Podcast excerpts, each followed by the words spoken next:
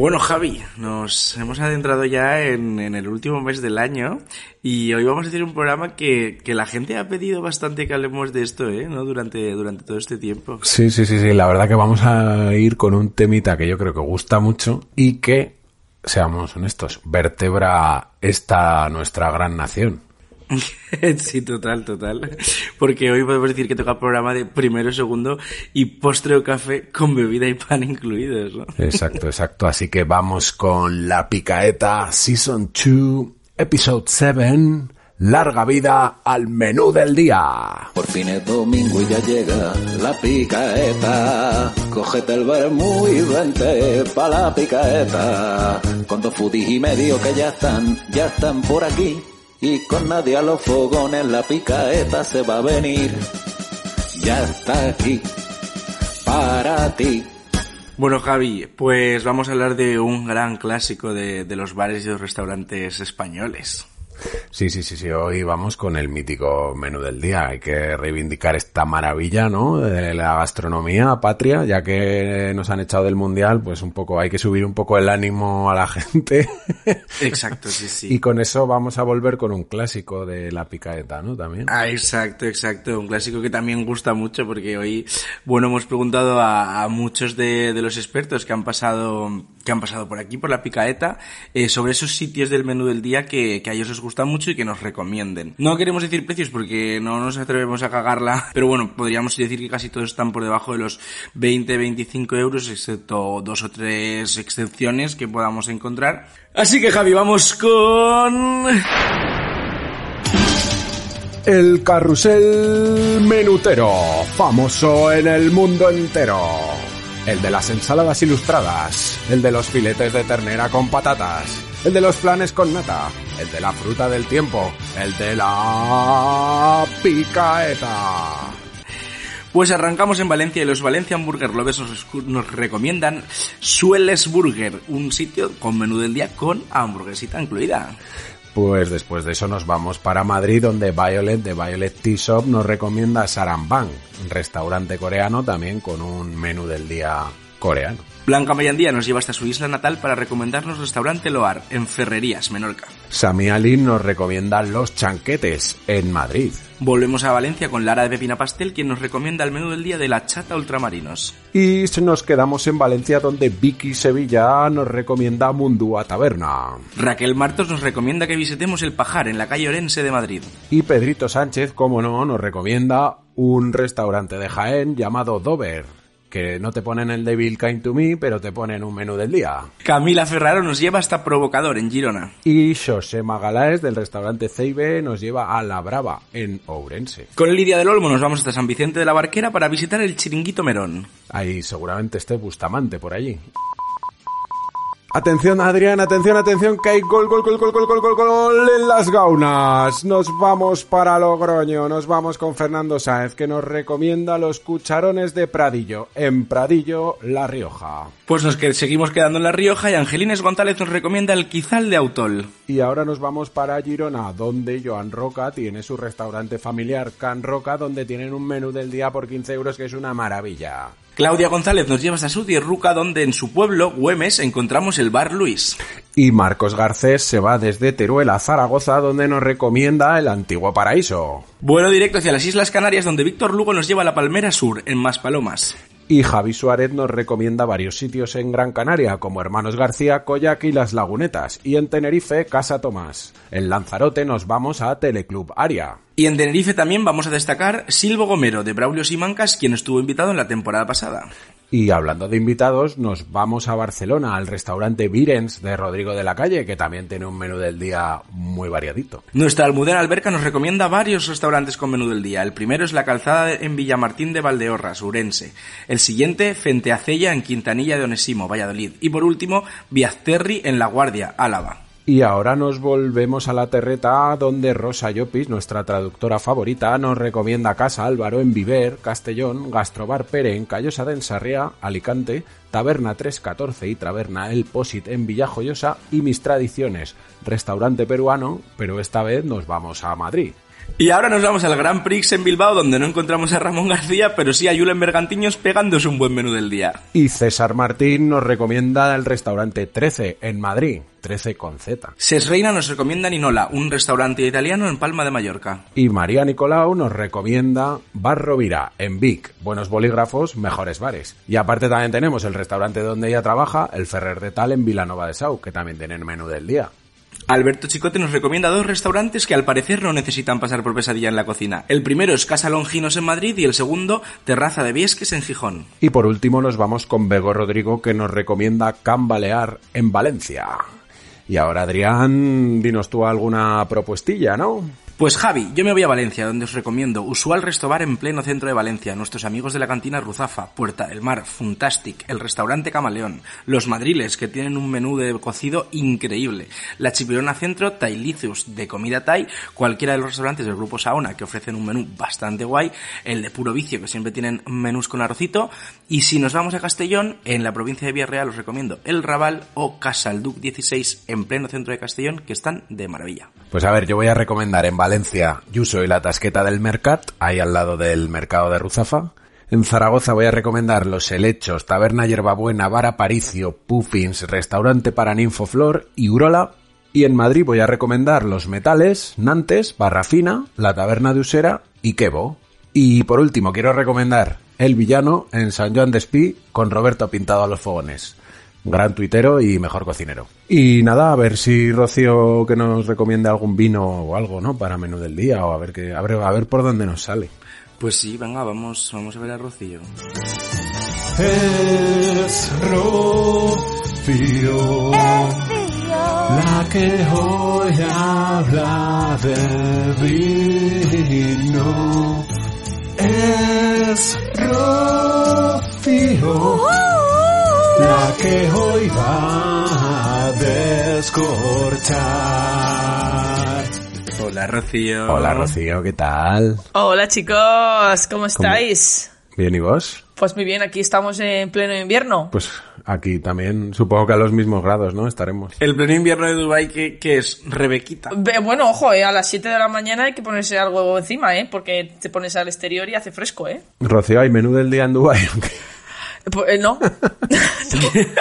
No, por lo que sea, no no. existe el No, no, concepto, no. ¿no? existe el concepto. Es más, eh, mínimo por lo que vayas a pagar. eh, a lo mejor sí que hay menú del día, como esto de lunch menu, Sí. pero vaya, que vas Sí. a pagar eh, 70 euros por, por comerte una sopa y un sándwich. Maravilla. Ya. Entonces, eso, eso no es menú del día. O sea, No. no, no. Y bueno, ¿qué, qué nos cuentas del, del menú del día? Porque aquí te vamos a te vamos a apretar las tuercas. Aquí no vale recomendar vinos caros ni nada. Aquí tenemos que te tienes que bajar un poquito el pistón. Claro, claro. A ver, yo, yo siempre, yo he ido con el pistón bajado toda mi puta vida. O sea, me refiero que la gente se piensa que yo veo aquí, eh, pues eso, celos todos los días. No, no, no, nada más alejado de la realidad. Yo soy muy fan del menú del día y soy muy fan de las jarras de vino. Soy muy fan del clarete, o sea, me encanta y, y creo que hay que reivindicarlo y tiene que volver a la mesa. Entonces, eh, es verdad que en los menús del día el vino, mm, pues oye, no tiene mucha importancia, la verdad, no se ha preocupado la gente de que haya un vino bueno o decente, ¿no? En la mesa, pero también es porque vamos como a la cantidad, ¿no? Sí. Y al precio también. Claro, un menú del día de 13 euros, ¿qué te quedan? Eh, 2 euros para el vino, ¿qué vas a comprar? Pues vas a comprar lo que haya en ese momento en Caparabo. Entonces, eh, pues eh, no, no, no da para más. Por eso hay que reivindicar los grifos de vino. Es el futuro. Desarrolla los grifos de vino. Claro, en España, en España, bueno, está la, en Madrid está la caníbal, que es verdad que, que es como que ha devuelto un poco esto a la, como digo yo, a la movida actual del vino, ¿no? De poder ir a beberte una jarra de vino de un productor X que no tenga etiqueta, que no te diga nada de nada, o sea, ni premios, ni puntos, ni nada, simplemente una jarra de vino. Y la verdad que ellos lo han hecho muy bien porque tienen como un montón de elaboradores distintos. Pero, oye, un restaurante de menú del día a lo mejor le viene bien contactar con un elaborador y decir, mira, hazme tantos litros y yo voy a vender este tinto y este blanco. Y te pones un par de grifos como uno de cerveza al lado. El funcionamiento es el mismo, ¿no? El mismo. Es más, en un, eh, el vino normalmente en, en los grifos de vino el vino va a estar en un depósito sin, sin oxígeno, con lo cual se va a mantener y se va a conservar muchísimo mejor que en la botella. Eso está estabilizado de temperatura. A nivel de sabor tampoco cambia una locura, ¿no? Que va, que va, mejor, mejor, porque normalmente el vino que te encuentras en un menú del día o pues eso, eh, ha estado, seguramente no ha estado en la mejor temperatura del mundo o ha estado abierto, vete tú a saber cuánto tiempo. Entonces, eh, por favor, señores, al lado del cañero de Mau, pues ponga un- usted un cañero de, de clarete. ¿Sabes si hay alguna bodega así grande con posibles que, que haga como Mau y esto, que ponga grifos? Eh, pues creo que no. Lo que pasa que es que el vino tiene que ser por cojones protagonista. O sea, esto es como, eh, no, claro, ¿cómo va, ¿cómo va a estar mi vino en un grifo? En plan de, oye, ¿qué te crees? No, no, hijo, pues igual tu vino tiene que estar en un grifo mejor que una botella. No pasa nada. O sea, me refiero, no pasa nada porque el vino a veces no sea el actor principal. Que haga un cameo. No, claro. En la caníbal tú vas y tienen la pizarra y te ponen eh, Rueda, Richard Sanz, Verdejo, ya está. O sea, no te dice nada Claro, más. ya está. eh, Es perfecto. En Valladolid hay un sitio también que se llama Melel, que tiene también como 5 o 6 elaboradores siempre que hacen y venden la jarra, la media jarra. Pues vas tú solo, pues te bebes a lo mejor. te en vez de tomarte una copa de vino, pues te apetece tomarte media jarra de vino. En plan, oye, pues es, es más barato también, es, es, es- está más democratizado. ¿Qué pasa? Por ejemplo, en Nueva York esto ahora está de, moda absoluta. Absoluta. Esto ahora vas al Soho allí y tú bebes vino de, de grifo. Que somos La idiotas. es que pijería neoyorquina idiotas. bebe, bebe Ahora, eso. la pijería neoyorquina les ha dado por beber vino de grifo, que lo llaman draft wine, que queda muy bonito, claro. Si ahora hicieran nueva temporada de sexo en Nueva York, pues seguramente beberían clarete en grifo. Hombre, por supuesto, seguro. Claro, ¿te imaginas? eh? Eh, Sarah Jessica Parker Bebiendo bebiendo clarete. clarete de, de cigales. Esto es verdad que, por ejemplo, en Cádiz y en Jerez, pues se lleva haciendo desde hace cientos de años. Ellos en las tabernas y en los tabancos sus botas de vino y sacan el vino directamente del, del grifo. Y, mm, y al final eh, quiero hacer un, un no- nombramiento muy especial para mi persona, que es a, a Pepe, agradecerle a Pepe todos esos momentos en esa barra. Porque él lo que hace al final es comprar manzanilla por, por, por millones de litros y, las, y la tiene ahí cuidando en su ¿Y bota. cómo se llama el sitio? Taberna La Manzanilla. La casa de muchos. No engaña a nadie el no, da, nombre. no da pie a No, no, no, no, no. no, no, es el mejor sitio, o sea, es el sitio donde, donde somos felices, es que no hay, no hay, o sea, es así. Y está en... Está en Cádiz, en pleno Cádiz, en la calle Feducci, calle Feducci. Entonces, por favor, señores y señoras hosteleros y hosteleras, poned grifos de vino en vuestros bares. Ya está. Make eh, grifos great again. Aunque nunca han sido great again, pero eso. Make grifos great again, que se me tiren los sumilleres encima. Y bueno, pero para esos pequeños bares, ¿no? Que no tienen sitio para poner un grifo y tal, ¿alguna recomendación? ¿Algún...? A ver, yo soy las que piensa que al final en España se consume mucho vino mediocre porque nos consumimos a la cantidad. Entonces, igual en un menú del día, lo siento, pero no podemos poner una botella de vino. Entonces, podemos poner a lo mejor una copa que entre dentro del menú. Entonces, dentro de, de- si ponemos a lo mejor una copa, pues tenemos un poco más de margen en vez de una botella. Eh, voy a dar cuatro tips para tiesos y tiesas, tanto hosteleros como personas que literalmente tengan tres euros en la cuenta bancaria y quieran beberse una botella de vino. Bueno, alguno más de tres tampoco. Tres, siete o así, ¿no? Siete, mínimo. Esto está, yo por ley. Siete mínimo. Sí. Santi Rivas dice cinco, yo, yo subo la apuesta. Siete Siete. euros. Vale, siete. Siete euros, ¿vale?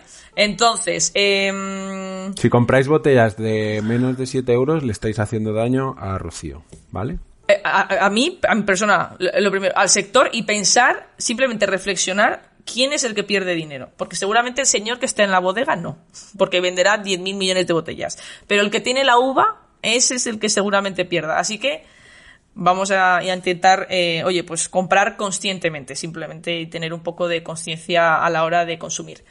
Eh, cuatro tips rápido que seguramente muchos de vosotros conozcáis. Empezamos con, Raúl Pérez porque siempre está en nuestras listas. Da igual que hablemos de los vinos más caros, los vinos más ricos, los vinos más versátiles, los vinos más baratos. Él está, siempre. Esto es una, esto es una teoría que yo la acabo de aprobar ahora mismo. Eh, Castro de Valtuye es una mencía que cuesta 7 euros del Bierzo. Riquísima. Luego tenemos eh, eh, los chicos de Viña Zorzal en Navarra, que muchos de vosotros conoceréis seguramente, hacen vinos súper ricos, Sí. con una relación calidad-precio que es que se te caen eh, los huevos al suelo y vale 7 euros su garnacha. Están buenos todos, además. El rosado está rico también, el blanco también. Bueno, el rosado, mira, el rosado tú eso lo metes en un porrón, dos botellas en un porrón, bien frías, eso te lo llevas a la playa, eso, la bueno. persona más feliz del mundo. Sí, sí, sí, muy rico de Viña Zorzal. Luego tenemos en, en Blanquito a Félix y a Beatriz de mi tierra, de, de Valladolid en la seca, con barco el corneta, y han hecho el verdejo que ha revolucionado mm, la ciudad de Valladolid, las barras de Valladolid, que por fin, ¿no? Eh, llega- Ha llegado un verdejo bueno a, a las barras, que es Cucú.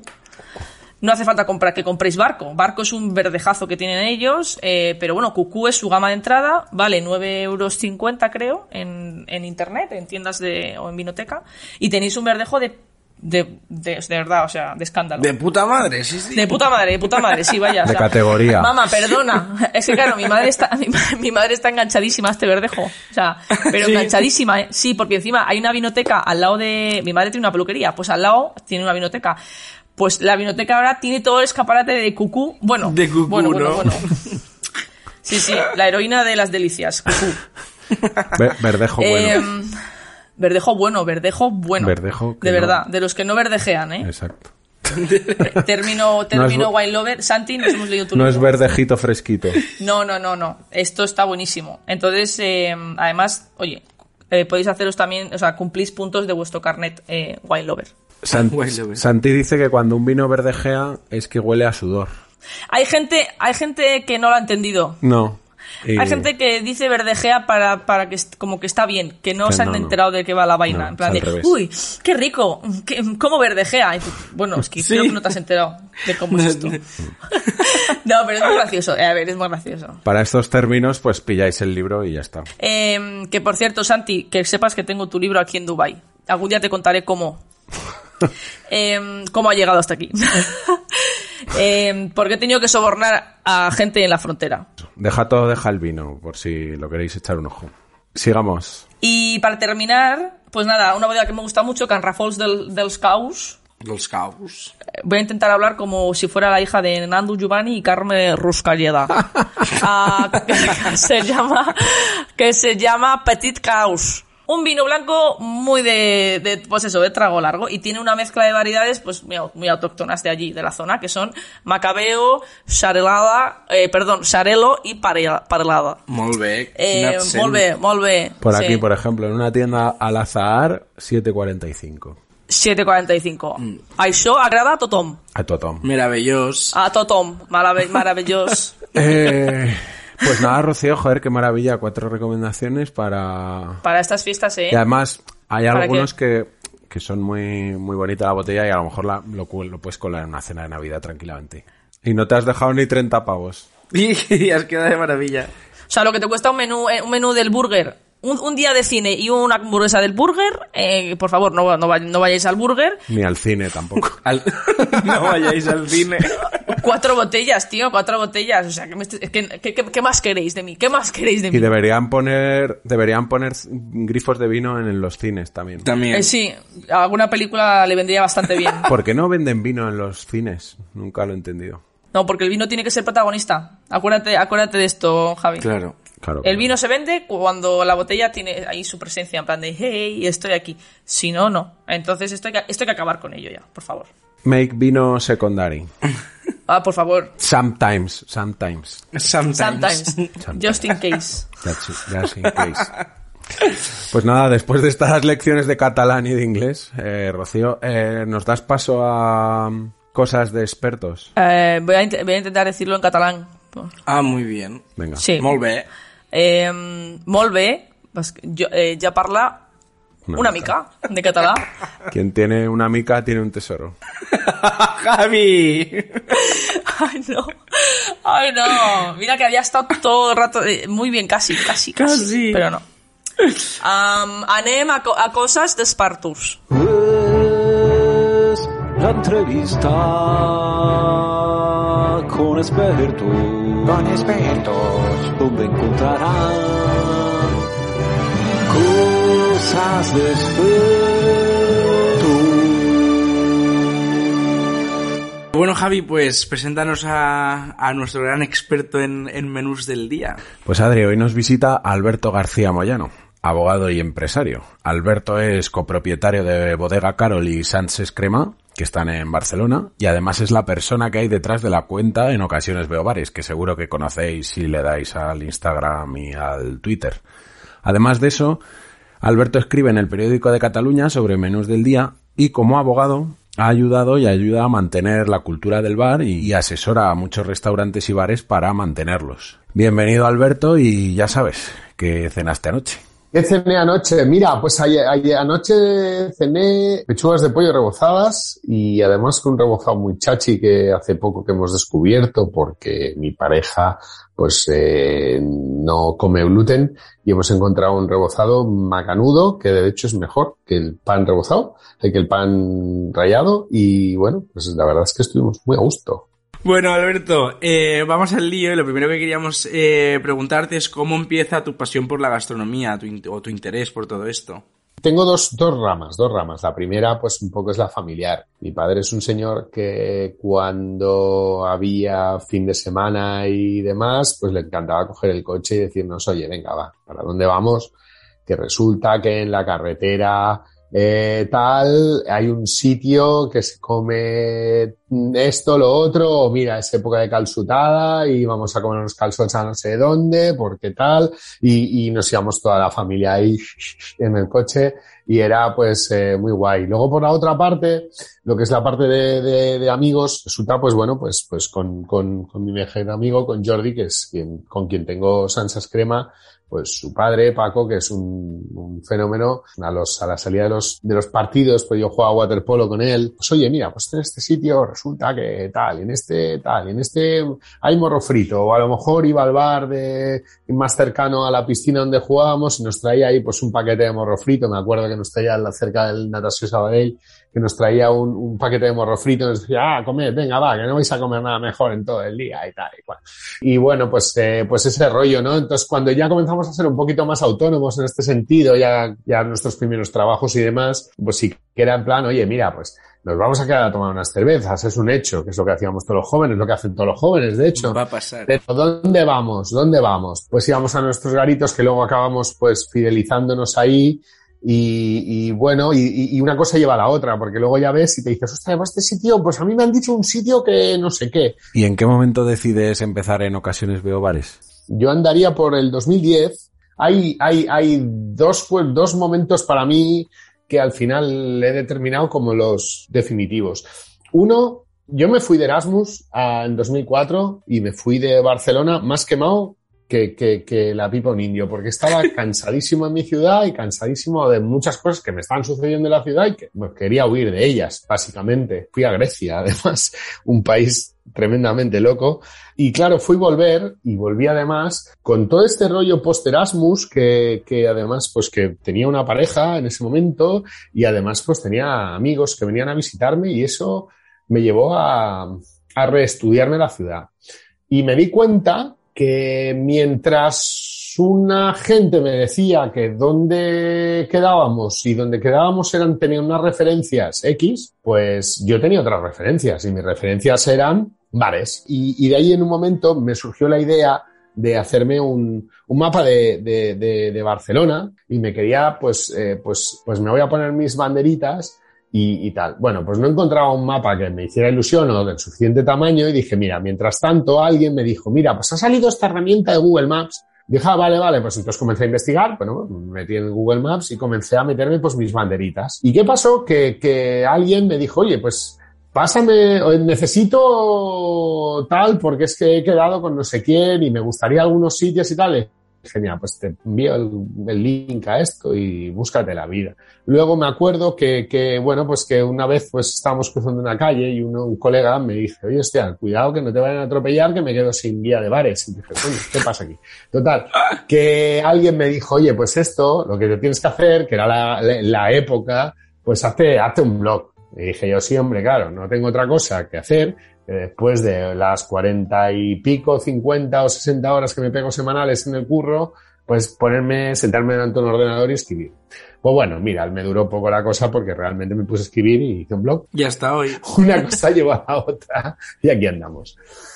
Y eh, una cosa llevó a la otra y ¿qué te llevó a meterte de lleno en la hostelería? Bueno, pues la verdad es que eh, nada más lejos de mi intención. Lo que pasa es que, bueno, pues mira, eh, en un momento dado Pues en 2013, pues surgen varias circunstancias con que, bueno, pues Mark en un momento dado me dice, oye, mira, pues tengo, teníamos ahí mucha, muy buena relación, tenemos muy buena relación y en ese momento pues me dice, oye, tendríamos que abrir un bar, sí, sí, sí, y, y bueno, se dedicaba al sector eh, indirectamente al sector de la construcción y bueno, pues la crisis de aquella época pegó muy fuerte y en aquel momento me dijo, oye, pues venga, vamos a, poner en marcha el plan B, ¿no? Y entonces de pronto nos vimos que habíamos montado un- una bodega, cogimos la Monferri y después de eso yo de alguna manera me desvinculé de la Monferri y de pronto me vi que otro, pues un, amigo que, había conocido no hacía tanto, que Sean, eh, me propone montar un- una bodega. Y a principios de 2015 comenzamos a mirar y- y encontramos la bodega Carol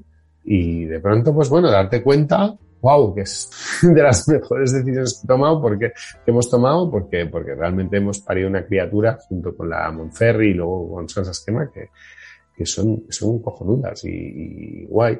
Lo único que, bueno, el espíritu empresarial es, eh, en mi caso sigue siendo menos uno, pero, pero, pero por otra parte te das cuenta que, pues, que estás haciendo algo, pues que primero en el caso de la Monferri y la Carol, pues estás manteniendo dos garitos que entre los dos deben sumar casi 200 años y, y, bueno, y por otra parte, pues estás manteniendo y estás generando ahí un, o conservando estamos conservando pues un poco un tejido social que es que no puede desaparecer porque es imprescindible para, para el barrio en el que esté y, y, bueno pues yo estoy muy contento y muy orgulloso primero de los socios que tengo de la de los con quien he, con quien comparto y he compartido camino y, de la, y del plan que tengo, con lo cual pocas ganas de ser empresario, pero si es así, venga, vale, me apaño. ¿Y cuáles son tus labores en estos negocios? Bueno, le, de la Monferri nada, porque la Monferri es una cuestión de, de mar, yo que sí que, bueno, yo todo el proselitismo que haga falta, porque es que, joder, que es que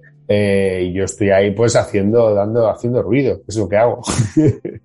y luego pues en, en Sansas Crema pues hago el apoyo y Jordi lo lleva, lo, lo lleva prácticamente todo. Y, y bueno, pues hombre, evidentemente desde el principio estuvimos ahí pues llevando todo lo que pudimos y a la que cambiamos el plan, pues decidimos que, que ya Jordi ya podía llevarlo todo, que porque ya era un poco más manejable y sobre todo habíamos mecanizado los procesos. Carol igual, en la Carol pues es, es Pep quien, quien está ahí al frente de todo, pero desde luego Sean y yo estamos con, con todo lo que haga falta pues de gestión pues de tipo empresarial. Y con Jordi yo le echo una mano con todo lo que me pida él porque para eso estamos. Y esa es nuestra labor porque no podemos estar ahí detrás y olvidarnos de todo porque, bueno, pues las cosas tienen sus necesidades. Me ha quedado esto un poco Rajoy, pero...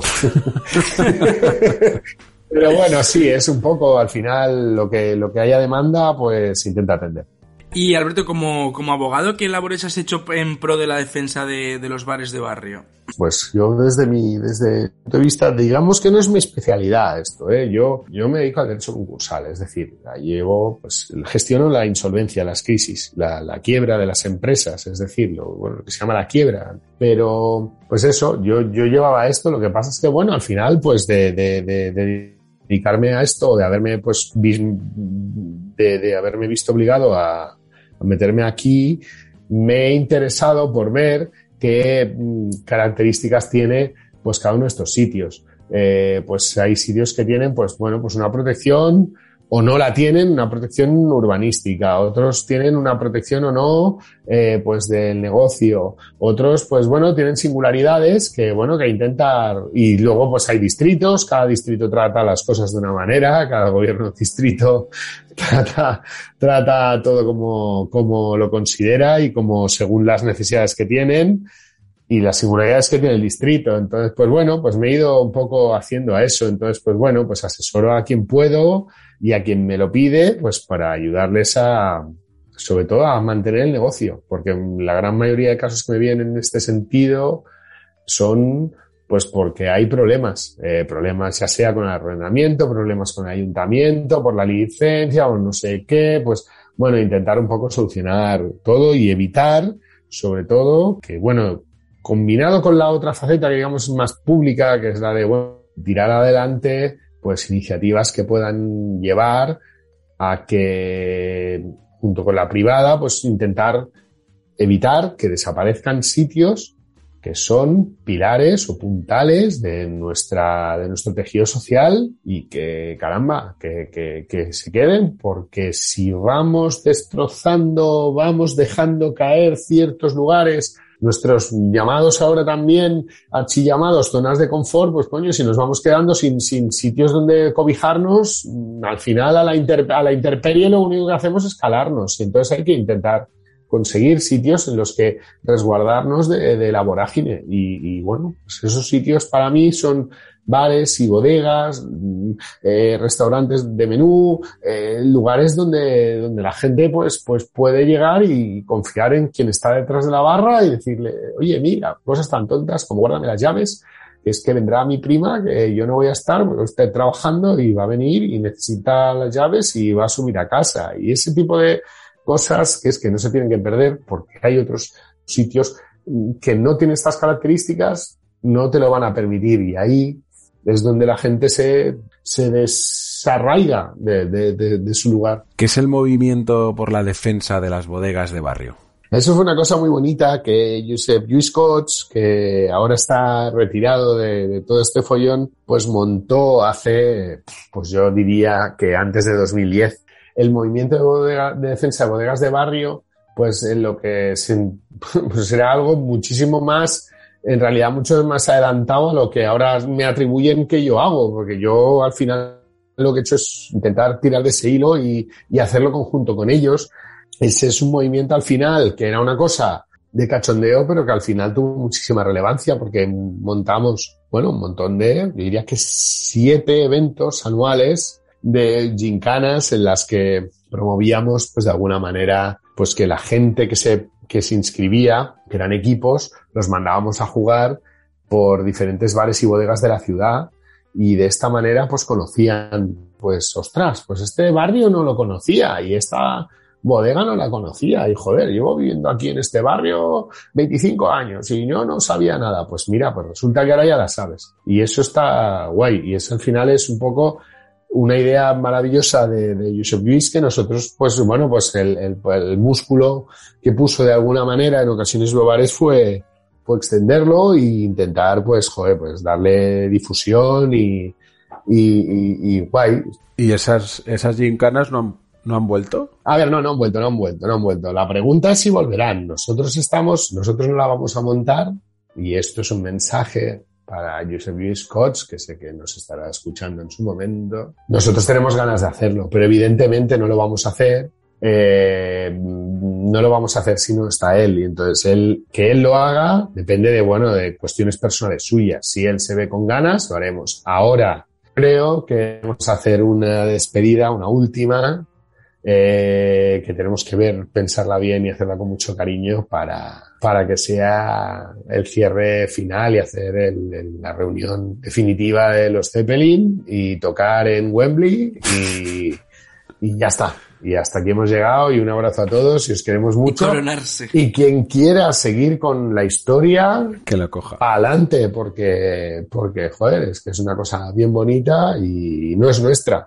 Cuéntanos eh, qué es la Deo Sans y cómo surge este proyecto. Bueno, a ver, yo voy a hablar, eh, no como portavoz específico, pero os voy a decir lo que conozco la Deo Sans. A ver, porque soy parte, lo que Sansas Crema, y forma parte de la Deo. A ver, durante el confinamiento, durante la pandemia, durante el cierre, nos vimos en la situación que no hace falta abundar en ella porque ya la conocemos, pero en un momento dado, pues varios restaurantes del barrio empezaron a pensar en, bueno, coño, ¿qué hacemos? Estamos ahí, pues bueno, la gente está sensibilizada, porque bueno, pues uno de los sectores más afectados será la hostelería. Pues oye, ¿cómo es que podemos hacer? Pues para darle un punto, eh, no sé, dinámico a todo esto y que, y que salga. Entonces, pues bueno, se plantearon la de Osans, era una manera de juntarnos restauradores que más o menos nos conocíamos o no, nos teníamos oídos, nos teníamos en redes y nos gustábamos un poco, pero tal, y decir, oye, mira, vamos a hacer algo que nos promocione, pero sin necesidad de institucionalizarnos mucho. ¿Por qué? Pues porque al final pues o para todos los comercios es complicado, para un tipo de comercio ya es complicado, imagínate para todos, ¿no? Entonces, claro, eh, al final la DO dijo, oye, bueno, vamos a intentar hacerlo esto un poco más punky y vamos a intentar mm, espabilarnos por nuestra cuenta y ofrecer y vender una cosa pues en positivo y dinámica y divertida y que la gente se sienta identificada con su barrio y que bueno pues que vean que hay un colectivo de restauradores que, que quieren ofrecer algo y que quieren que la gente pues se divierta con ello y, y lo disfrute y, y, bueno y así salió y poquito a poquito eh, se generaron reuniones y pues la cosa fue generando y ahora, jolín, ahí yo estoy muy contento de verlo. Yo ahora lo veo eh, más de lado, yo he hecho una mano a la de Osans, pero yo pues en lo que me piden en cuanto a temas técnicos o temas institucionales, porque al final también hay que tratar con ayuntamiento y demás, pues he hecho una mano en lo que puedo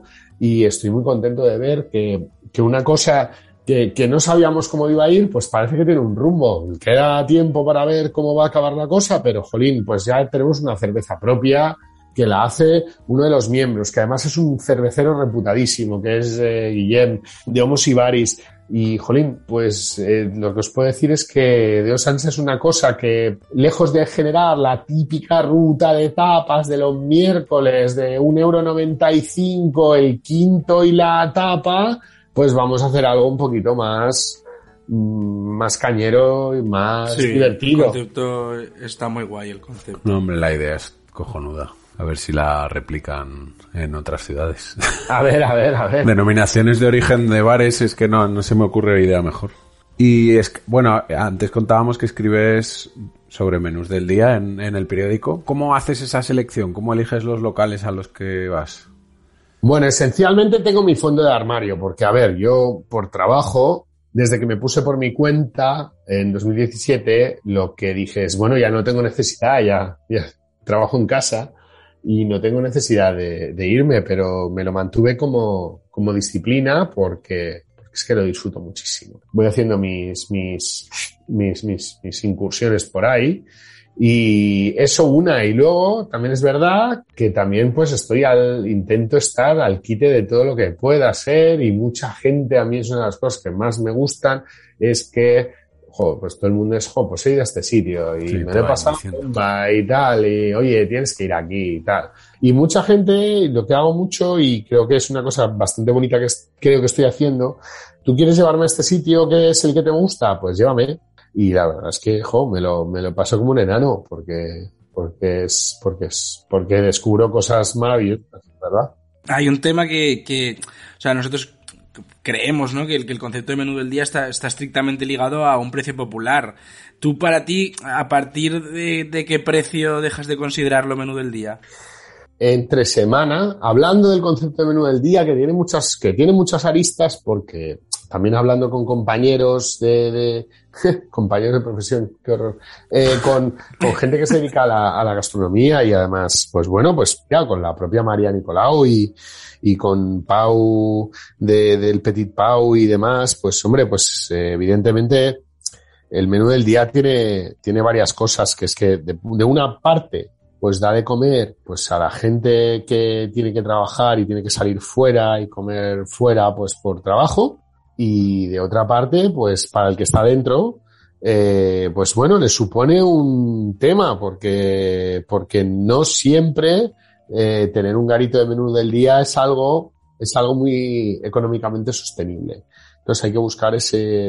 Entonces, para mí, yo creo que el top está en 15 euros entre semana. Luego entiendo que en fin de semana pues la gente pues pida más. Claro, es que luego hay un perfil de menú del día, ¿no? Que es el, el, que tiene el que tiene el día libre y dice, bueno, voy a aprovechar un restaurante que me gusta que tiene menú del día para que me salga un poco más. Y que hay menús, hay que menús del día de gente que tienen un ticket medio, por ejemplo, de 50 o 60 pavos, que te dicen, oye, pues te ofrezco un menú del día 25 y te, te ofrezco parte de lo que yo hago, que lo hago, bueno, que hago cosas estratosféricamente maravillosas y, y, te ofrezco esta posibilidad. Ahora, no lo voy a dejar de llamar menú del día, yo no, no, sí. no estoy autorizado aquí para poner o quitar títulos ni, ni leches de estas. Lo único que Evidentemente, eh, lo que está claro, y creo que, bueno, hombre, pues todos los bolsillos tendrán su, su, su capacidad, pero evidentemente lo que, lo que está claro es que un menú de 30 pavos, pues no te lo puedes permitir si estás currando por 1800 que, o 1500. O bueno, ya no te digo, ya no me meto en la gente que está puteadísima. La gente que está puteadísima ya no quiero ni meterla en el juego porque me sabe hasta mal. Hay gente, ¿no? Que incluso dice que el menú del día va a acabar desapareciendo. ¿Tú, tú eres de los que opina eso? ¿O crees que va a estar ahí siempre? Es que las proyecciones de este tipo me resultan muy complicadas de, de esto porque cada vez siempre hay los catastrofistas, siempre hay los de no, no, esto no va a cambiar. A ver, todo va a ir cambiando un poquito, pero lo que no va a ir es ni tan rápido como dicen, ni va a ser tan inmovilista, en el sentido de que, a ver, es muy difícil que todo se hiperdigitalice tanto que la gente deje de necesitar estos, estos cobijos, porque para mí, el menú del día, eh, aparte de poder ser un, rato en el que, caramba, ya que como fuera, pues voy a comer una cosa que me haga ilusión y mira, en este sitio hacen un arroz muy bueno y en este otro sitio hacen una fricandó estupenda, pues es un, es un cobijo. Y creo que ese cobijo va a seguir siendo necesario. Ahora bien, pues bueno, evidentemente, no sé, esto nos va a llevar a, a to- to- toda esta situación y todo, todo, toda la tecnología nos va a llevar a cambiar, pero creo que no tanto, porque la gente, eh, yo creo que seguimos teniendo mm, apego a, a poder mm, ir a nuestros sitios y saludar a nuestra gente y oye, pues si no es un menú, que sea el plato del día, una fórmula que lo que sea, que va a seguir existiendo porque la gente va a seguir queriendo socializar. Hay gente que sigue yendo al sitio de ese menú del día y estoy viendo que se lo siguen llevando, oye, me lo llevo para llevar. O sea que antes, yo qué sé, en 2018, 2019, yo no había visto gente que se llevase menús para llevar y bueno, pues eso va, va, va a ser. No pasa nada, pero la gente va a seguir queriendo ir. Hola, mira, oye, tú que te encargo esto, oye, pues me bajo. Y mientras me lo acabas de preparar y me lo montas, oye, pues me tomo algo y me explica tal. Y yo creo que eso va a seguir estando. Y mientras si eso sigue estando, espero que siga siendo así, porque si no estaremos bastante podridos, pues va a seguir habiendo menú del día. Porque si no, además, habrá un contingente importante de gente que no sabrá qué coño hacer. ¿Y mm, qué opinas de que, de que grandes cadenas como puede ser Goico, Vips, Tony Romas ofrezcan menú del día? ¿Crees que esto es una piedra más que se le pone en el camino a los locales de toda la vida? Es que son ofertas tan, tan diferentes. Bueno, a mí el Vips es otra liga, ¿eh? El Vips, bueno, ahora han dado un giro que no, no, no, no he llegado a analizar. A mí el Vips yo que le tengo un cierto cariño porque, porque es, Por una, sándwiches. es, es una cadena como, es una cadena como, como ya con mucha solera y, y yo creo que se han también ajustado un poco al tema. Pero bueno, no sé hasta qué punto es la misma oferta que lo otro, entonces entramos en lo de siempre. ¿Quieres comer la oferta de Goico todas las semanas? Pues bueno, oye, si la quieres tomar, pues oye, es tu problema. Quiero decir, es tu elección. Dios. Son tus arterias. No, y, y tampoco, porque tampoco te garantiza nadie que en un menú del día vayas a, a- a tener mejores arterias, pero es ya. Mejores oye, arterias. ¿tú quieres, tú quieres entrar en este, tú quieres entrar en este juego, oye, pues, eh, o, sea, o quieres tomarte esto, Jalín, oye, que a mí me chifla el puñetero pollo frito. Yo es que paso delante de un puto Kentucky y, y, y me tienen que coger como, como, ¿cómo se llama este? Al de Clarice, ¿no? Pues, oyes los corderos, ¿no? Pues yo me, me cogen ahí porque es que no puedo, pero, pero claro, ¿qué hago? ¿Me voy a comer eso? ¿Cuándo me lo como? Me voy a comer un día porque me lo voy a, pues que es mi, mi, mi placer culpable.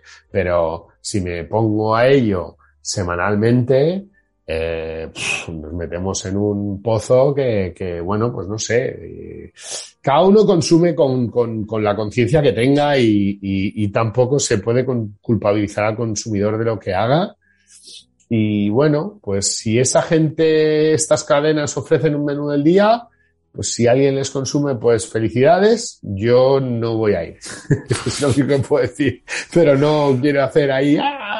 Son el mal. Bueno, pues ya sabemos que son el mal. Ya sabemos que el, Ya. el Starbucks es una puta basura y que esas cosas pues no nos interesan como, como a nivel social y económico. Pero oye, yo qué sé, ¿qué quieres que te diga? Pues yo haré lo mío y intentaré que vender en positivo las cosas que es lo que intento hacer desde mi rinconcito de escribir y de redes y de todas estas coñas marinas, que es vender en positivo las, las virtudes que tiene lo que hacemos, que es, pues oye, pues un menú del día, pues un sitio, un bar eh, chiquitico, oye, pues en este te ofrecen no sé qué, pues en este puedes desayunar.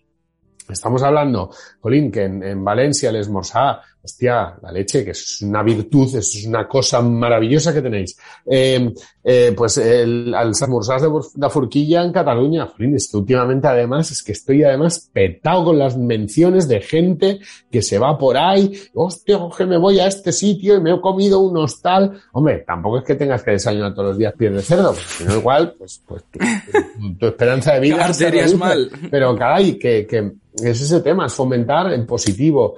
Hay esto, disfruta esto y evidentemente también tiene lo otro. Y una cosa muy importante que creo que es que todo esto, además, que es una cultura gastronómica macanuda, que es que creo que no, lo importante o lo que intento, yo al menos desde mi parcelica, es intentar venderlo, que, hostia, que la gente habla de, hostia, que esto es el carajillo, eh, tal, no sé qué.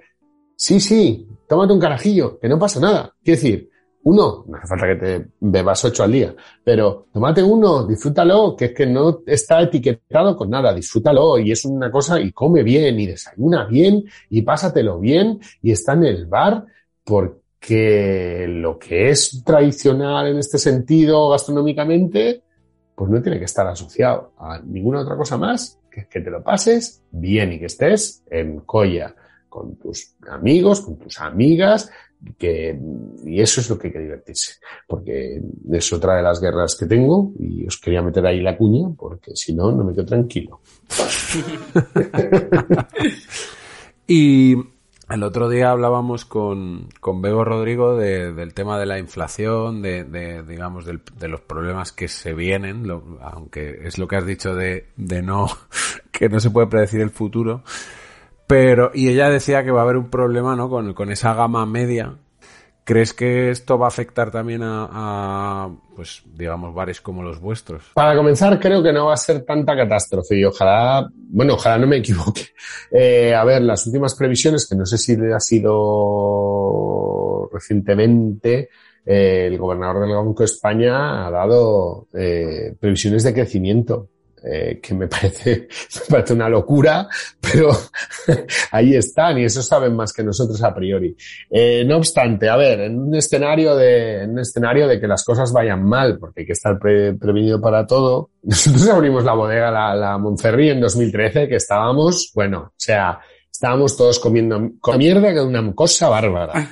Eh, joder, la gente, si hay algo que se guarda, al final son cuatro duros, los pocos que tenga, para satisfacer sus necesidades. Entonces, cada uno pues, tiene las suyas, pero mucha parte de la población tiene, y eso creo que es la función social del bar, que es joder, ir, a, ir a tener un rato de satisfacción. Entonces, lo van a sufrir, evidentemente, la gente no va a poder pagar, bueno, pues las rondas donde antes te pedías cuatro, pues ahora te pedirás tres. Claro. Esto es un tema también de que uno mismo necesita su, su vía de escape ¿eh? y de, tomar algo, desde un agua con gas o un café, pero desahogarte con tus amigos, con tu pareja, con el de la que está en la barra, que le comas la olla porque es que he tenido una semana de mierda y esas cosas.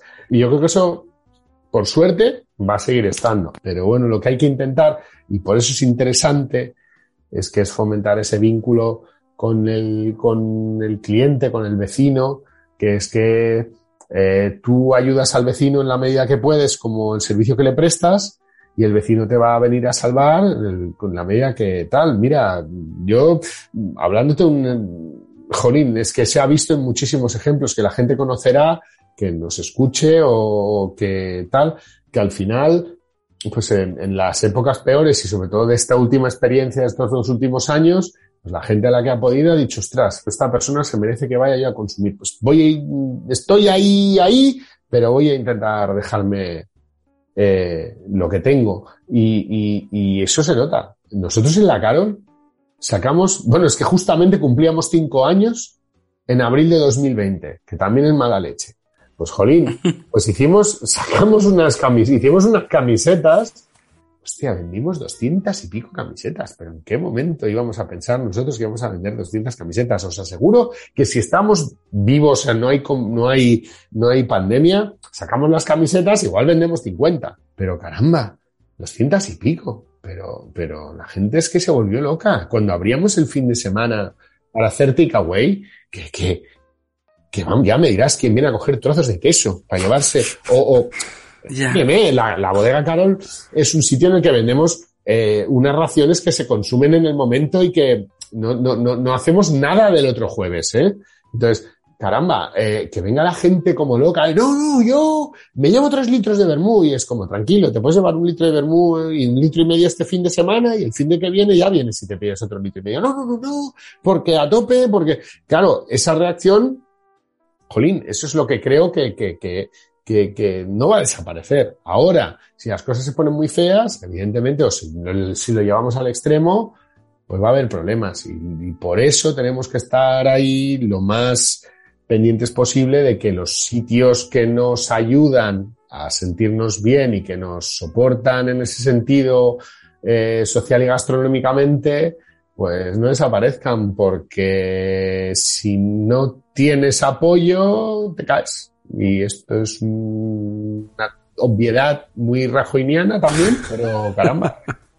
Es que hay veces que las obviedades. Es que Rajoy en el fondo se le echa de menos, eso es así. Hombre, es un, es un, es un puntal de nuestra, de nuestra, de nuestro, de la, intele- de la intelectualidad patria.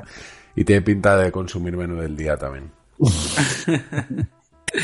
Bueno, vamos a aliviar un poco después de este punto un poco más agorero, ¿no? Vamos a entrar en, la, en la recta final y queríamos, eh, pues, que nos recomendaras, fuera de, de las grandes ciudades, ¿qué ciudades españolas recomiendas para, para ir de bares? ¿Qué ciudades españolas? Hombre, para ir de bares, hombre, yo, mira, os digo que os vayáis de cabeza a Zamora, por ejemplo.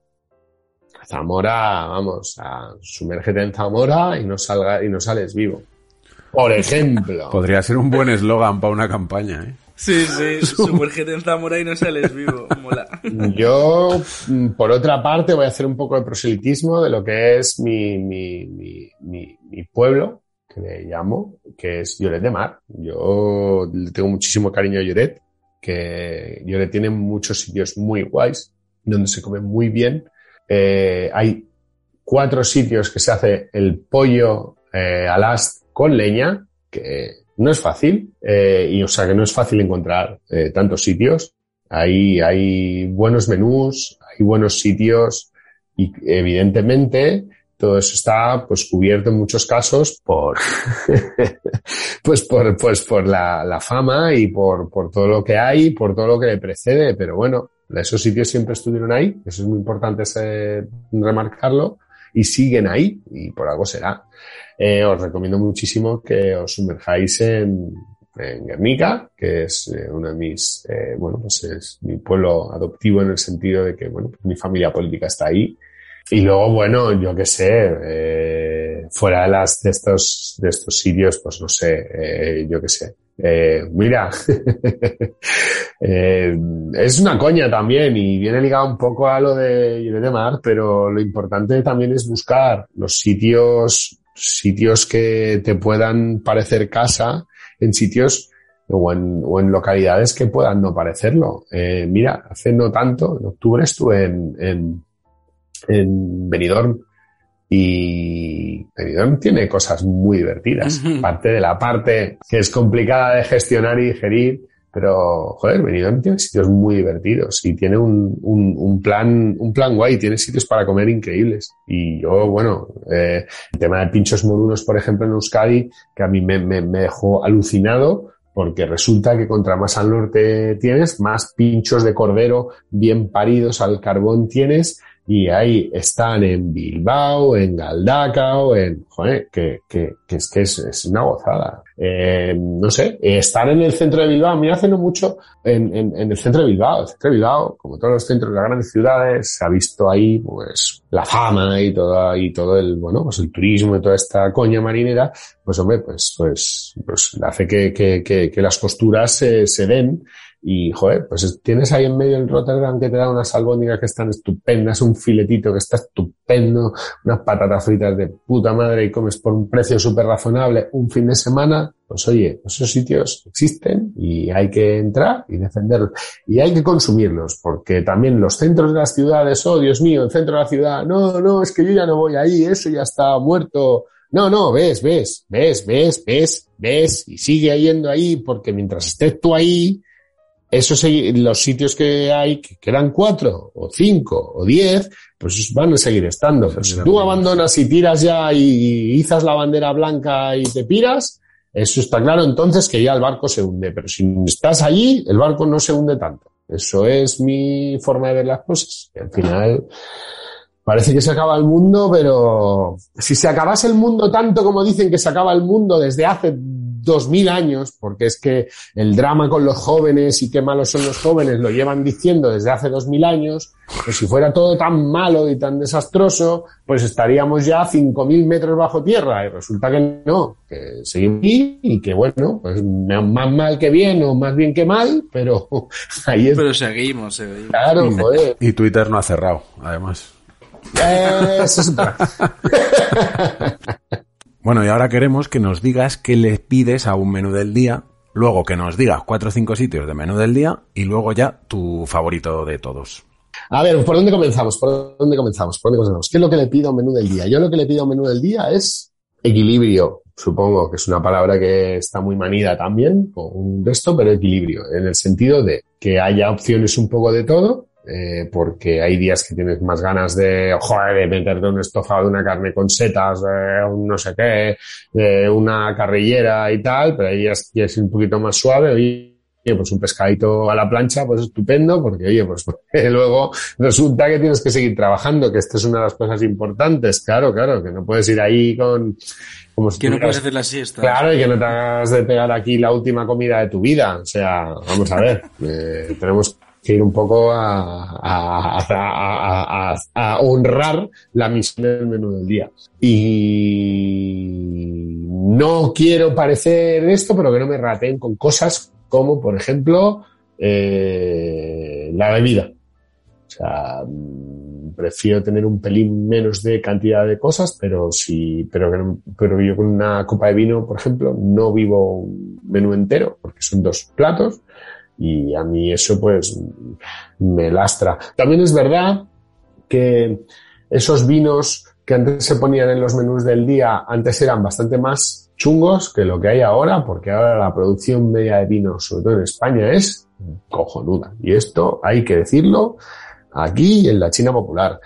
Luego, vamos a ver, sitios. Recomendaciones. Vamos a ver. Bueno, mira, va, a ver, en- en- vamos a comenzar por Barcelona, va, venga.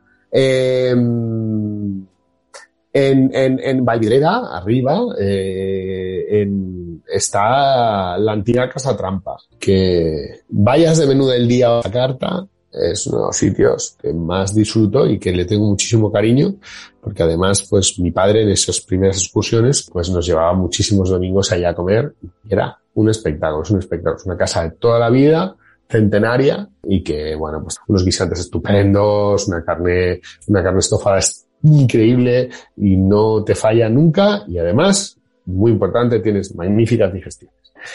Eh, ¿Qué más? Bueno, yo otro sitio y que le tengo, bueno, le tengo muchísimo cariño, el Boliña de Viejo de Guernica. El menú es de los mejores que he comido, tiene una sopa de pescado tremenda y bueno, y luego pues el segundo, que no hay ninguno de los segundos que no me haya gustado.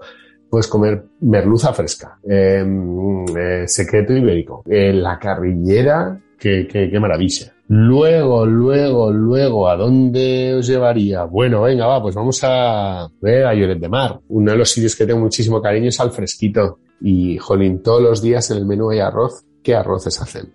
A ver, en Barcelona, eh, uno de los sitios que me pirra, la bodega Josefa, tiene, para mí, el mejor día de la semana que hay en Barcelona es ir a la bodega Josefa porque hacen unos arroces de la leche y luego un filetito de buey que, que está muy bien hecho, que está, que se deshace. Y si me tengo que poner a cuál es el mejor, mira, el Cullerot de Sants. ¿eh? La- el, el cucharón de Sants. Al cucharón de Sants es un garito que está en calle Ulsinellas, en, en, el barrio de Sants, que además son, son eh, miembros de la DEO y dan de comer a un nivel, son una pareja.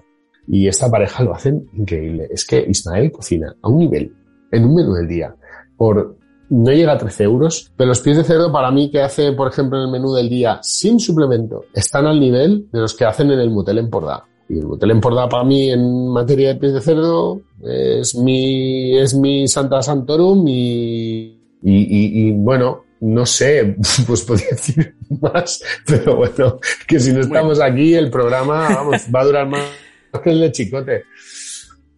Y después de esta pedazo de lista de menús del día, vamos con la pregunta que te dejó Bego Rodrigo sin saber quién eras. Han salido en diferentes revistas, Joan Roca, Jordi Cruz, eh, Sergio Arola, han salido con el torso desnudo eh, en diferentes publicaciones. Sin pena ni gloria no ha pasado nunca nada. ¿Qué crees que pasaría si lo hiciera una mujer cocinera? Bueno, creo que, que se le no voluntaria, o sea, se, se, se desvirtuaría todo el gran trabajo que, que han hecho previamente por el hecho de haber hecho esa historia. Y creo que además injustamente, ¿eh? Eh, o sea, al final todo lo que has subido del monte te lo tirarían para abajo porque mira, qué frívola, se dedica a enseñar. Y entonces eso es muy triste. Que si sale Bego o que si sale cualquier señora mm, eh, de las puntales del- de, la gastronomía en España sale en pelota, bueno, nos vamos a acordar hasta el siglo XXV y no va a ser por algo bueno. Y eso me preocupa, la verdad. Vamos con la siguiente. Antes ya nos has dicho algún que otro placer culpable. Pero bueno, siempre preguntamos esta pregunta, pues ese pecado inconfesable, ese producto de supermercado ultraprocesado que, pues que te pierda. Yo, el, el- el producto que me vuelve loco son las patatas fritas. En, en todos sus géneros. Entonces, cuando entro a un supermercado de cualquier parte del planeta que esté pisando, O sea que puedes abrir una sucursal que sea en ocasiones veo patatas y subir todo tipo de patatas de locas. patatas locas, sí, también. Una galería de patatas loquísimas, sí. No, que la gente sí, igual sí. Me, me, me acaba denunciando a la policía, muy probable. Pero ¿y cuál es la más loca que te has comido? Hace poco me comí unas de, me comí, nos comimos unas en Canadá de bacon crujiente que realmente sabían a bacon crujiente. Y a mí me chifra el bacon crujiente. Creo que es una de las mejores cosas que ha hecho América por nosotros, es el bacon, el crispy bacon. Es que creo que es lo mejor.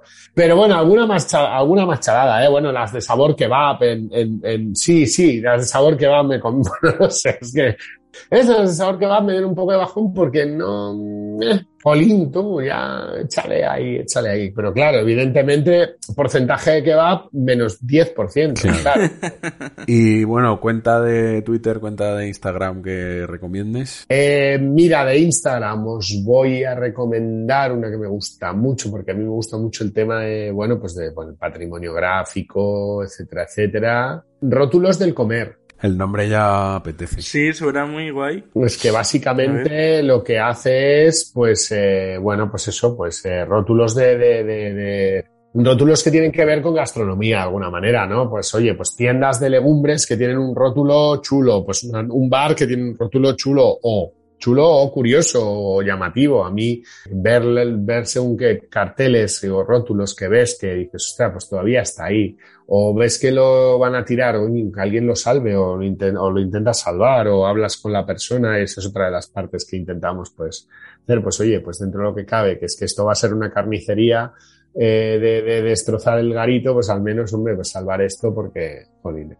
Y ya nos tenemos que despedir y bueno, vamos a pedirte una, una canción que te motive mucho para dejarla aquí puesta y hacer la despedida. Pues eh, mira, es uno de mis grupos favoritos, bueno, es mi grupo favorito de rock español y es Socialcohólica, Peces Mutantes. Pues nos vamos a tope con Sociedad Alcohólica ahí bien, bien potentes. Bien potentes. Pues nada, Alberto, muchísimas gracias. Ha sido un A placer. vosotros. Un placer, de verdad. Yo lo, lo he disfrutado como un enano.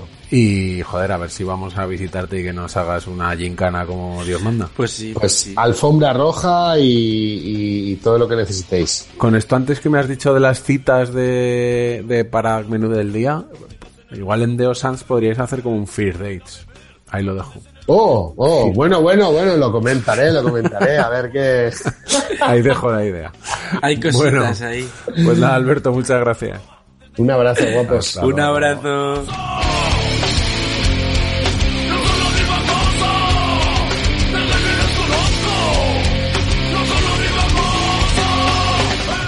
Bueno, Adri, eh, ¿Ramón tendrá menú en la taberna o, o solo carta? Mm, hombre, le pega bastante. Sí, ¿no? ¿no? Tener menú. menú. Yo, Además, vamos. siempre el mismo, ¿no? El lunes tal, el martes. Sí, cocido. sí, sí, claro, claro. Y que lleve sin cambiarlo 25 años. Sí, ¿no? sí. Pongo la mano en la plancha. Y el vino, vamos, dos euros ni de coña. Lo de siete Ro- euros. Rocío estaría enfadada con Ramón si supiera los vinos que se Pues nada, vamos con la taberna. Hey, Ramón, te cuentas cosas raras, te invita a una cerveza, estás en la taberna de Ramón.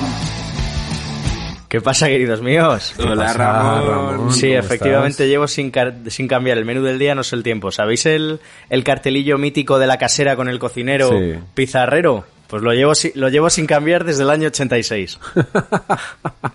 y sí, los jueves, los jueves seguimos sirviendo paella, por si quiere venir Franco.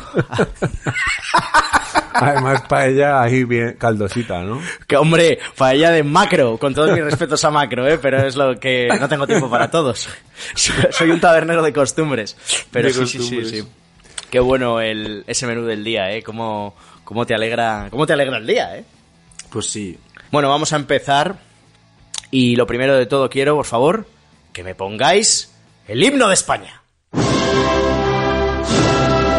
Pero, pero esto que A ver, Ramón. Hay límites que igual deberíamos pasar. Callaos, que no escucho a mi Españita. Vamos a ver, es que tengo el orgullo de decir en esta taberna y en este programa que España es el país con más bares por kilómetro cuadrado del mundo, señores. Toma ya. Porque somos la hostia. Es que no entendemos España sin los bares, ¿eh? Sin croquetas, sin montaditos, sin bravas, sin menú del día, ¿eh? Buah. Total. Es, Es que que- vamos a, es que vamos a todos, ¿eh? A los toros ahí, a ver los toros en la tele. El fut- fútbol, fútbol, que nos gusta a todos, ¿eh? Y nosotros ya cuando nos hagamos mayores, pues iremos a jugar al mus, al tute, a la brisca, al dominó, ¿o no? Total. Uf, yo tengo muchas ganas de eso, ¿eh? De ir a jugar unos dominos. Y be- bebiendo clarete y sol y sombras. Madre Increíble, mía. increíble. Pues, pues esta cultura de bar, pues sí, eh, nos hace ser el que más bares tiene en todo el mundo. De hecho, hay un bar por cada 170 habitantes.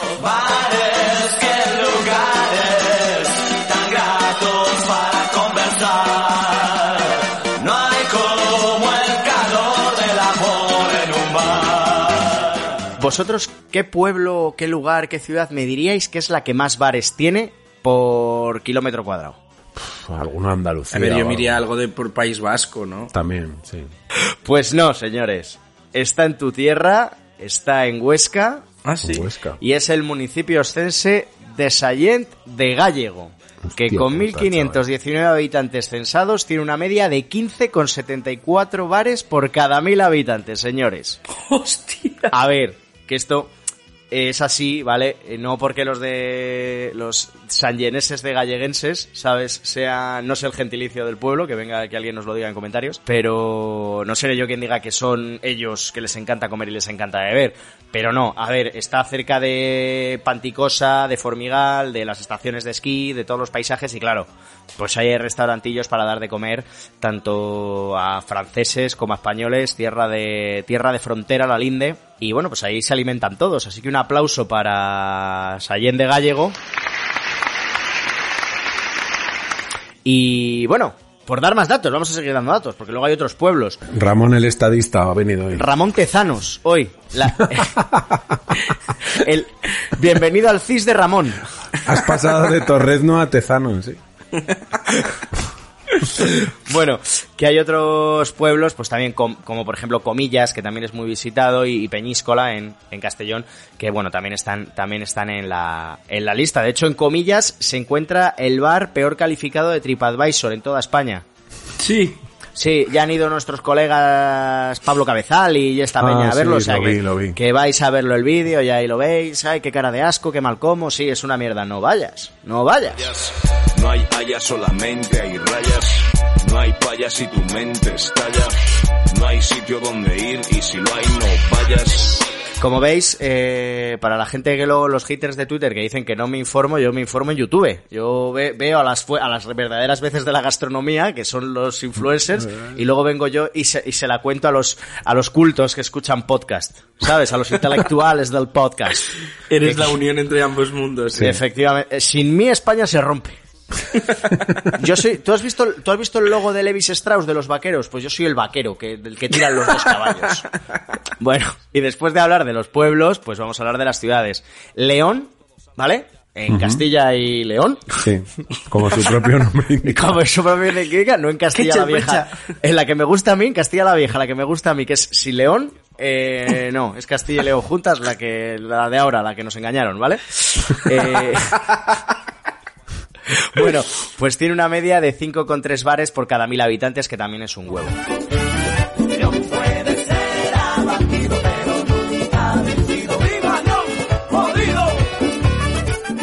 Que nos vamos a ir con el origen del menú del día, ¿o qué? Ah, pues sí, sí, sí. Porque tenía que venir Ramón el estadista, Ramón con costrina, para contaros el origen del menú del día. Y claro, esto se lo tenemos que agradecer al gobierno de Paco Franco. También, una vez más. Una vez más. Madre mía, los pantanos, la seguridad social. Los fartons. Los fartons, me cago en la puta, es que lo, lo tenemos, lo tenemos todo. Pues nada, Los tecnócratas lo hicieron todo. los tecnócratas, su Ministerio de Información y Turismo, que estaba presidido por don Manuel Fraga Iribarne, creó el menú turístico. Ya sabéis que en aquella época, en los, a principios de los años 60, España se estaba llenando de guiris, de suecas, de suecos, de chanclas con calcetines. Y esto era, pues, una maravilla. O sea, de hecho, España multiplicó el número de turistas en 10 años. O sea, de 2,9 millones en 1959 a 11,1 millones en 1965. O sea, que imaginaos Hombre, a ver, es que normal, vieron a Fraga bañándose en palomares y vino todos los turistas.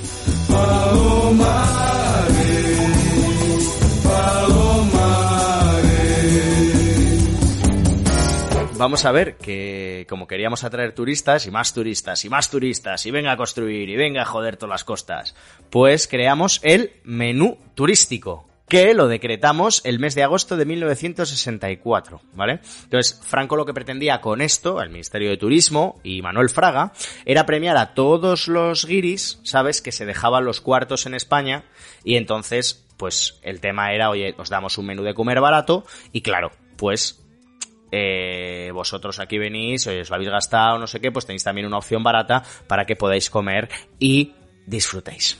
Pero claro, como toda buena ley franquista tiene que tener unas normas, porque aquí no es, esto son unas normas, y si no al valle, no el gazpacho, Y no al gasto. ¿vale? Entonces,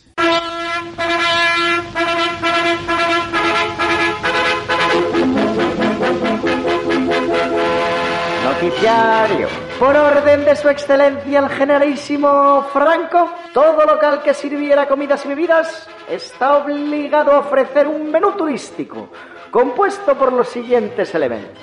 Primer trato con entremeses, sopa, crema o similares.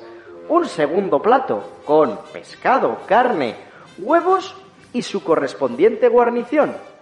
De postre tendremos fruta, un dulce o queso, su pan y de bebida tenemos un cuarto de litro de vino, del país por supuesto, sangría, cerveza o similares.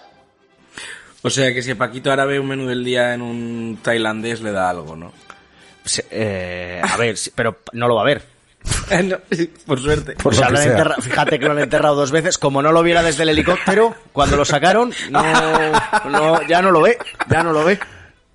O igual el zombie franco, oye.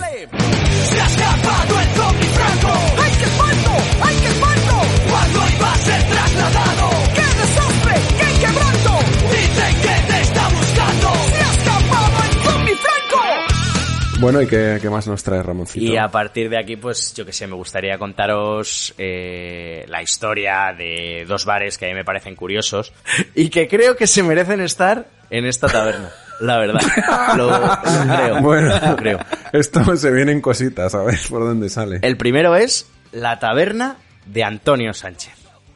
La taberna de Antonio Sánchez es un local castizo, castizo, castizo, madrileño en el barrio de Lavapiés, en la calle Mesón de Paredes. Es una taberna taurina castiza antigua, ¿vale? Bonita, con sus toreros pintados en las paredes, sus cabezas de toro que parece que se van a caer llenas de polvo que hacen que no las han limpiado mil años. Pero está divino porque huele, o sea, huele, huele a cuero, huele, huele a montera, huele a, huele, huele a España. A mí me gusta ese olor. Yo, Huele a España. huele a España. Mi querida España.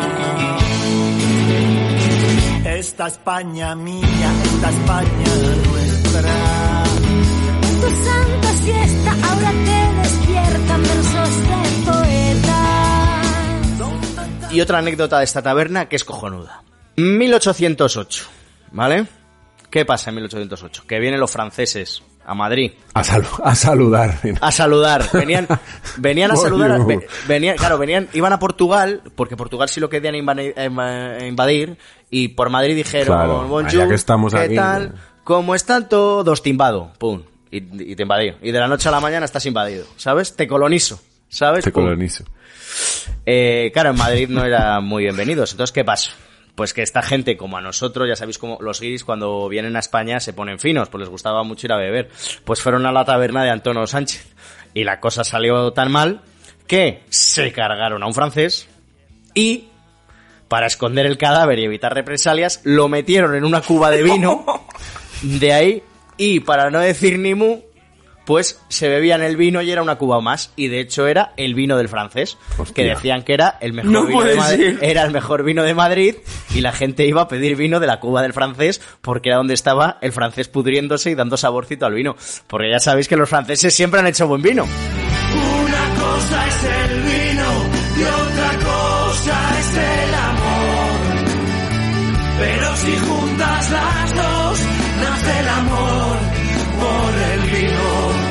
Y ahora voy a ir con otro gran bar. Este es un bar de carretera de los de menú del día. Se llama Casa Pepe.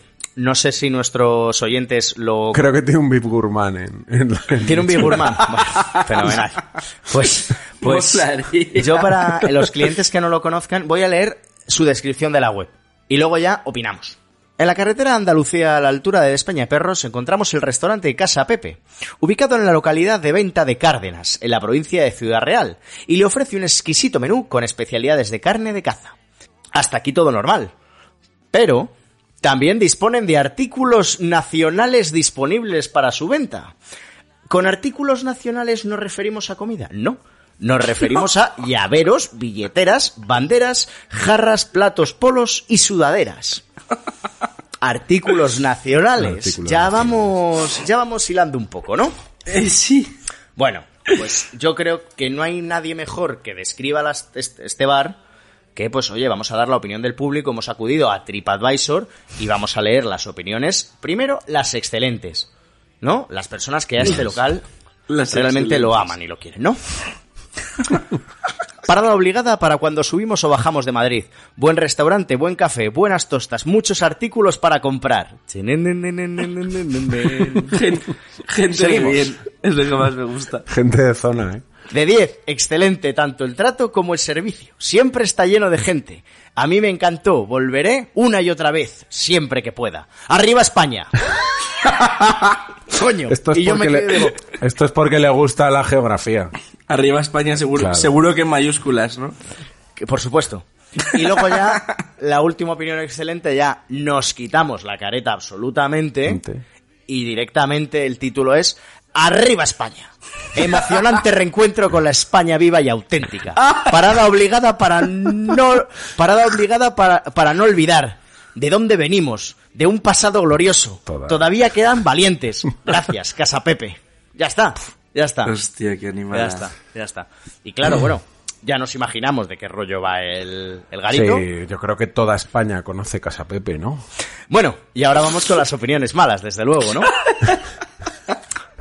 Porque tenemos, tenemos fascistas gourmet, claro. Claro, Lo mejor la decoración. Lo peor, la comida. No me jodas, ¿cómo debía estar la comida entonces? Hasta la bandera de gente. Y aún no entiendo por qué. Los camareros bastante antipáticos, aunque son rápidos. Lo que sí da gusto es que allí puedes decir ¡Viva España! y nadie te va a llamar facha. Hombre, allí lo dices y todo el mundo contesta, Claro, no joder. entiendo. Hombre, a ver, pero que esto está muy bien. Joder, es como cuando vas a una boda y dices vivan los novios, ¿no? Supongo. Claro, claro. Y luego ya empezamos con otras opiniones que son pésimo. Aparte de un sitio antidemocrático y con banderas ilegales, me parece pésimo tanto el servicio como las tapas. Esto eh, igual era arroba Errejón quien lo escribió, ¿sabes? Así como blando, ¿vale? Sí, es blandita. Es blandito, como, es "Ah, blandito". Antidemocrático. No, no dice nada de... Está lleno de putos fachas. Y luego ya vamos con el que se enfada, idóneo para fascistas. Ahí no, enga- no engaña a nadie. La, Ninguna la- mentira, claro. A pesar de que no es precisamente barato, con calidad justita y camareros bastante desagradables, no le falta clientela a este antro, ya que está decorado para homenajear al dictador Franco y a todo lo relacionado con la dictadura. ¿Un santuario para fascistas? Pues perfecto. Esta es la que más se ajusta, ¿no? Esta es la que más, a ver, la que más se ajustaría a la descripción de un demócrata. No, pero quiero decir... no De eso- uno de esos, putos fascistas, que podría decirlo. Que podía, podía decirlo. No, este no es radical. Este no Claro. es, este no es radical. No, no, no. Es, un, es un descriptor. podría ser, podría ser, pues mira, si arriba tenemos a Rejón, pues este podría ser un socialista. Claro. por ejemplo, ¿sabes? Un Yo de estos que dice, pues yo soy republicano, pero Juan Carlista, pues de ese tipo. Claro, pues como yo, por ejemplo. Socialista blandito, de estos que eres socialista ahora con 30, pero cuando tengas 52 vas a votar al PP como un puto animal. Pues nada, nos ha quedado una taberna muy, Muy fascista. muy fascista. Puede ser que lo más democrático de la taberna sea Fraga, no te digo más. Uno de los padres de la Constitución. Padre de la democracia, que Fraga un día se acostó franquista y al día siguiente se levantó demócrata. ¿eh? Es como... Tuvo un sueño reparador.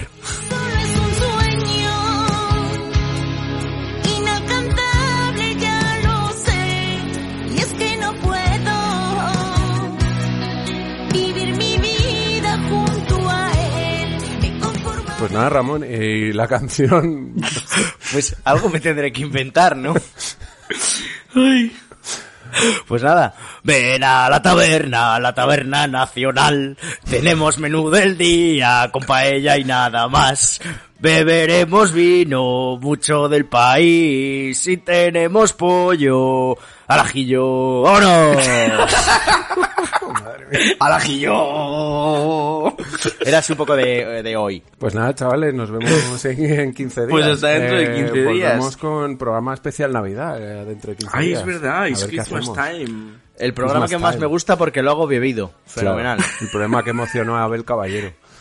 Eh, bueno, chavales, nos vemos. Con Dios. Besitos de fresa. Por fin es domingo y ya llega la picaeta. Cógete el vermú y vente pa' la picaeta. Con dos foodies y medio que ya están, ya están por aquí. Y con nadie a los fogones la picaeta se va a venir. Ya está aquí para ti.